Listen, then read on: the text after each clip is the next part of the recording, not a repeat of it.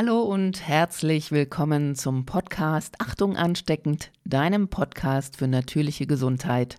Mein Name ist Katrin Ballentin und es geht heute weiter mit dem Büchlein von Christopher Vasey Gesund durchs Chaos, Geheimnisse und Weisheit der Naturgesetze. Heute mit dem Kapitel 2 Krankheit und Verantwortung. Heutzutage nimmt der Zufall in unserem Krankheitskonzept einen so großen Platz ein, dass für die Verantwortung keiner übrig bleibt. Um für etwas verantwortlich gemacht zu werden, muss man dies verursacht haben oder wenigstens damit in Verbindung stehen. Nun lässt der Zufall keine Ursachen zu, was demnach auch die eigene Verantwortung ausschließt. Die praktische Folge ist, dass eine eventuelle Verantwortung bei Krankheiten nicht in Betracht gezogen wird. Eine Frage wie sind Kranke für ihre Leiden verantwortlich wird nicht gestellt.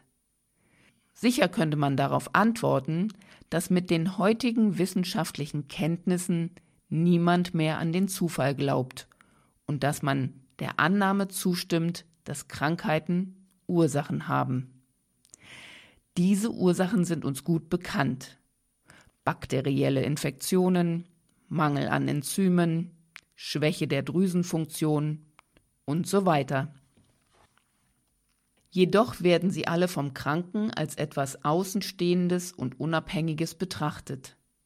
Außerdem hindert die Kenntnis dieser Ursachen ihn nicht daran, zu glauben, dass es dennoch der Zufall war, der seine Krankheit ausgelöst hat und dass er selbst nichts dafür könne. Diese Ansicht ist so sehr in uns verankert, dass es niemanden in den Sinn kommen würde, jemals einem Kranken einen Vorwurf zu machen. Wenn er krank ist, so kann er nichts dafür. Er wird im Gegenteil bedauert und als Opfer angesehen. Der Kranke selbst zeigt in seiner Haltung, dass auch er sich nicht besonders verantwortlich fühlt. Er begreift nicht, was sein Übel ausgelöst hat und fragt sich, warum gerade er es ist, der krank wurde. Diese Frage bildet gewöhnlich weniger den Anfang einer Suche nach möglichen Ursachen als ein Vorwurf dem blinden Schicksal gegenüber, das ihn niederdrücke. Warum er und nicht ein anderer, da es der Zufall war, der dies bestimmte? Sind Kranke nun verantwortlich für ihr Leiden oder nicht? Die Ursache von Krankheiten ist die Verschlechterung des Körpermilieus. Es sind nicht wie man es allgemein annimmt, die auslösenden Faktoren wie beispielsweise Mikroben oder Kälte. Die Verschlechterung des Körpermilieus entsteht jedoch nicht zufälligerweise. Sie hat Ursachen. Wenn man herausfindet, was diese verursacht, so kann man auch mit Gewissheit sagen, was dafür verantwortlich ist. Wie verschlechtert sich nun das Körpermilieu? Die Hauptursache ist die Verschlechterung durch Anhäufung von Toxinen. Die Toxine sind Abfallprodukte des Stoffwechsels. Harnstoff, Harnsäure und Kreatinin, welche aus der Verarbeitung der Proteine entstehen, das Cholesterin und die ungesättigten Fettsäuren aus den Fetten, die verschiedenen Säuren, die das Ergebnis des Abbaus des Industriezuckers sind und so weiter. Dazu kommen Schadstoffe, welche Nahrungsmitteln beigefügt werden, wie gewisse Antioxidierungs- und Konservierungsmittel, Farbstoffe, Geschmacksverstärker, Stabilisatoren und so weiter. Gifte aus der Luft- und Bodenverschmutzung sowie gewisse chemische Produkte, welche zur Behandlung der Kulturen verwendet werden, dringen ebenfalls mit den Nahrungsmitteln in unseren Körper ein. Zusätzlich zu den schädlichen Stoffen diverser Drogen, wie Kaffee, Tabak, Alkohol, zahlreicher Medikamente und Impfungen. Die wichtigste Quelle der Toxine ist die Nahrung selbst. Gerade unsere Nahrungsmittel enthalten Substanzen, die unser Körpermilieu überlasten. Die zweitgrößte Ursache der Verschlechterung unseres Milieus ist der Mangel an für den Körper unentbehrlichen Nährstoffen. Die Rolle der Mängel bei dem Auftreten von Krankheiten wird immer bekannter und beschränkt sich nicht, wie man das früher annahm, auf einige typische Krankheiten wie den Skorbut, Vitamin C-Mangel oder Beriberi, Mangel an Vitamin B. Die moderne Forschung bestätigt, dass jeder dem Organismus fehlende Nährstoff eine Reihe von bestimmten Beschwerden auslöst und dass schwere Krankheiten wie Krebs oder multiple Sklerose zu einem großen Teil durch das Fehlen ganz bestimmter Vitamine und Mineralstoffe bedingt sind. Wie wir es eben bei den Belastungen gesehen haben, so ist auch das Problem der Mängel vorwiegend ernährungsbedingt. Die Nahrungsmittel, die wir zu uns nehmen, enthalten oder missen Nährstoffe, die unser Körper benötigt. Neben der Überlastung und der Mängel bildet das gestörte Funktionieren der Organe eine weitere Ursache der Verschlechterung des Körpermilieus. Diese Störungen erfolgen jedes Mal, wenn ein Organ seine Aufgabe nicht richtig erfüllt, sei dies, weil sich seine Tätigkeit zu langsam oder im Gegenteil zu schnell vollzieht oder es auf unkontrollierte Weise zwischen den beiden Extremen schwankt. Solche Störungen sind nervösen oder hormonellen Ursprungs. Die beiden großen Kapellmeister welche über ein harmonisches Funktionieren der verschiedenen organischen Funktionen wachen, sind das Nerven- und das Hormonsystem. Diese beiden werden stark von unseren emotionalen Stimmungen, Stress, Sorgen und so weiter beeinflusst, wie dies die psychosomatische Medizin gezeigt hat. Aufgrund dieses Einflusses kann sich unser Körpermilieu verschlacken oder Mängel aufweisen verursacht nur durch Störungen unserer psychischen Stimmung. Mängel erscheinen durch eine weniger gute Assimilation oder durch übertriebene Verbrennung gewisser Nährstoffe. Toxine häufen sich an als Folge einer erhöhten Abfallproduktion oder durch Spasmen, welche die normale Tätigkeit der Ausscheidungsorgane hindern. Die drei Faktoren, welche den Organismus in eine für den Ausbruch einer Krankheit günstige Situation bringen, sind also die Belastung durch Toxine, Mangel an Nährstoffen und organische Störungen. Um nun herauszufinden, wer für die Krankheit verantwortlich ist, müssen wir uns fragen, wer es für diese drei Faktoren ist. Anders ausgedrückt, wer ist verantwortlich dafür, dass das Körpermilieu mit Toxinen überlastet ist, wer dafür, dass sich Mängel bilden oder organische Störungen auftreten. Sind es die Nahrungsmittel selbst, die Genussmittel, Drogen, Medikamente? Nein, der Körper auch nicht. Weder die Nahrungsmittel noch der Körper können verantwortlich gemacht werden, da sie nicht fähig sind, eine Entscheidung zu treffen. Jemand, der selbst nichts entschieden hat, kann dafür auch nicht verantwortlich gemacht werden. Verantwortung ist nicht zu trennen von Entschlussfähigkeit.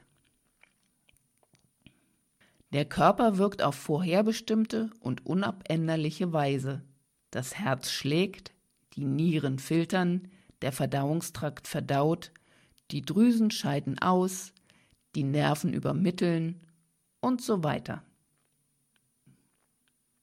Der Körper kann nicht entscheiden, anders als vorgesehen zu funktionieren. So kann das Immunsystem weder beschließen zu streiken, noch die Lungen veranlassen, keinen Sauerstoff aufzunehmen oder das Blut nicht mehr kreisen lassen zu wollen. Zudem ist der Körper voll darauf eingestellt, Leben und Gesundheit zu erhalten und nicht auf dessen Zerstörung.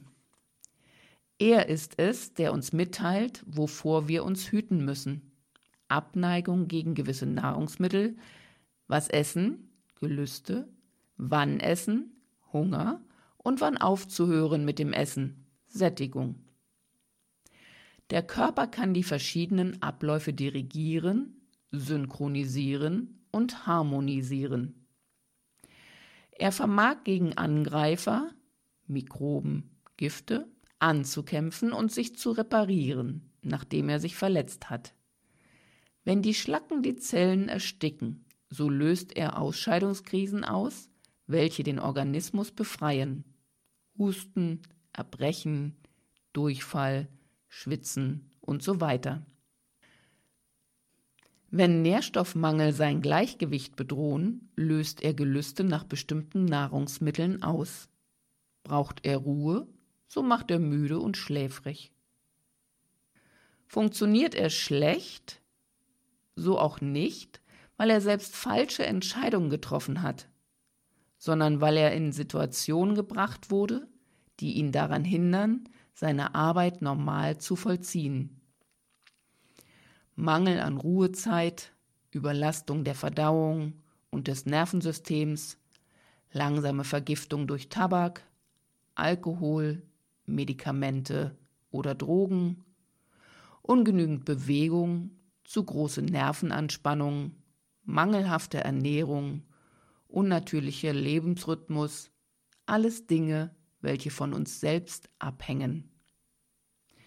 So sind wir es, die sich für eine Überernährung entscheiden, zu ungenügender Bewegung, dazu, uns mit Tabak anzuregen oder mit Alkohol zu beruhigen, Reizmittel einzunehmen, anstatt uns auszuruhen, unsere Nahrungsmittel zu raffinieren und diese zu uns zu nehmen, obwohl sie mangelhaft sind, unsere Kulturen mit gefährlichen Pestiziden zu vergiften, die Luft, welche wir atmen, zu verschmutzen, unsere Nahrungsmittel mit Zusatzstoffen zu denaturieren, uns mit Substanzen zu pflegen, die für die Gesundheit des Körpers ungünstig sind, statt auf natürliche Methoden zurückzugreifen.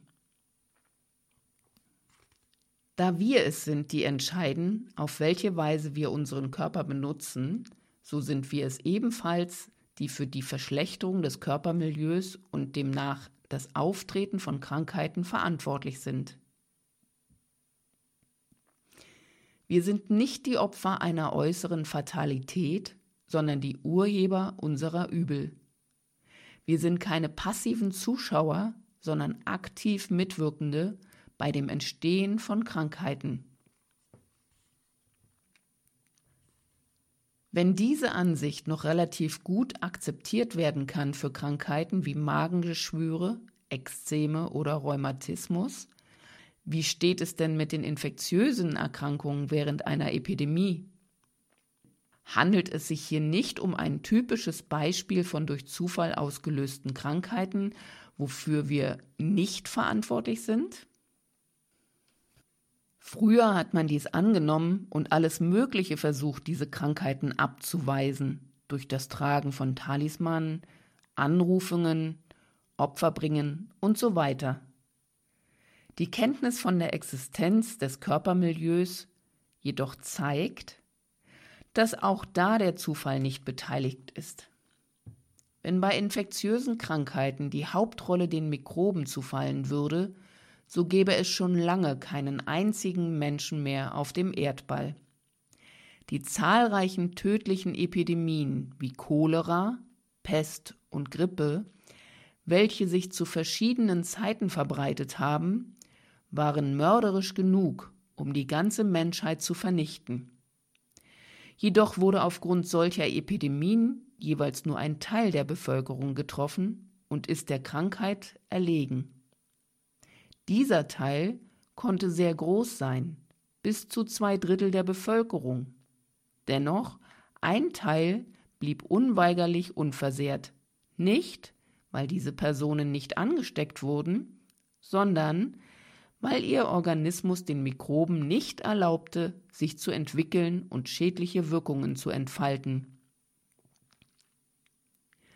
Ihr Organismus war ganz einfach nicht empfänglich für die Infektion, da er keine günstigen Bedingungen für die Mikroben bot. Diese Abwehr Infektionen gegenüber ist durch die Qualität des Körpermilieus bedingt. Die Mikrobe ist nichts, das Milieu ist alles, heißt ein berühmtes Sprichwort. Infektionskrankheiten sind demnach abhängig von der Empfänglichkeit des Körpermilieus, das von uns abhängig ist. die Möglichkeit, von einer infektiösen Krankheit angesteckt zu werden, obliegt somit ebenfalls unserer Verantwortung. Die Verantwortung des Menschen dem gegenüber, was ihn treffen könnte, wird jedoch oft stark bestritten.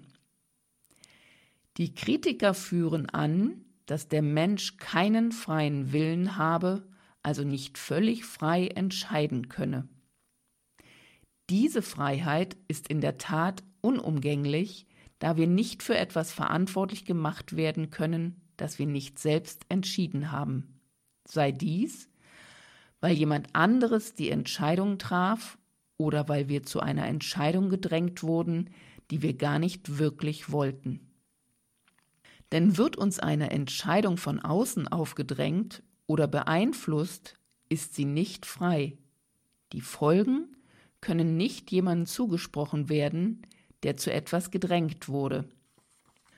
Gibt es nun nicht eine große Menge sozialer, wirtschaftlicher, kultureller, beruflicher oder familiärer Beeinflussungen, welche die Art bestimmen, wie wir leben und uns ernähren und demnach auch die Eigenschaften unseres Körpermilieus bestimmen? Doch gibt es nicht verschiedene Temperamente oder physiologische Bedingungen, das heißt verschiedene Arten von Körpermilieu, welche, alle gesund, jedoch unterschiedlich empfänglich für Krankheiten und Mikroben sind? Dieser Unterschied der Empfänglichkeit, die ein bestimmtes Milieu viel anfälliger für gewisse Mikroben als ein anderes macht, sind nicht erworbene Schwächen, sondern schon vorhandene.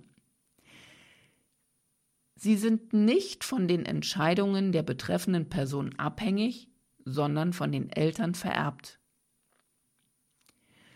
Kann man also immer noch von Verantwortung sprechen, da es keine mögliche Wahl betreffend der Temperamente oder den Grundbedingungen des Milieus gab? Hier stellt sich die Frage der Erbkrankheiten und gleichzeitig der des Schicksals. Entweder sind wir es, die unser Schicksal schmieden und was auf uns zukommt leiten, und das Schicksal im Sinne einer blinden Fatalität existiert nicht.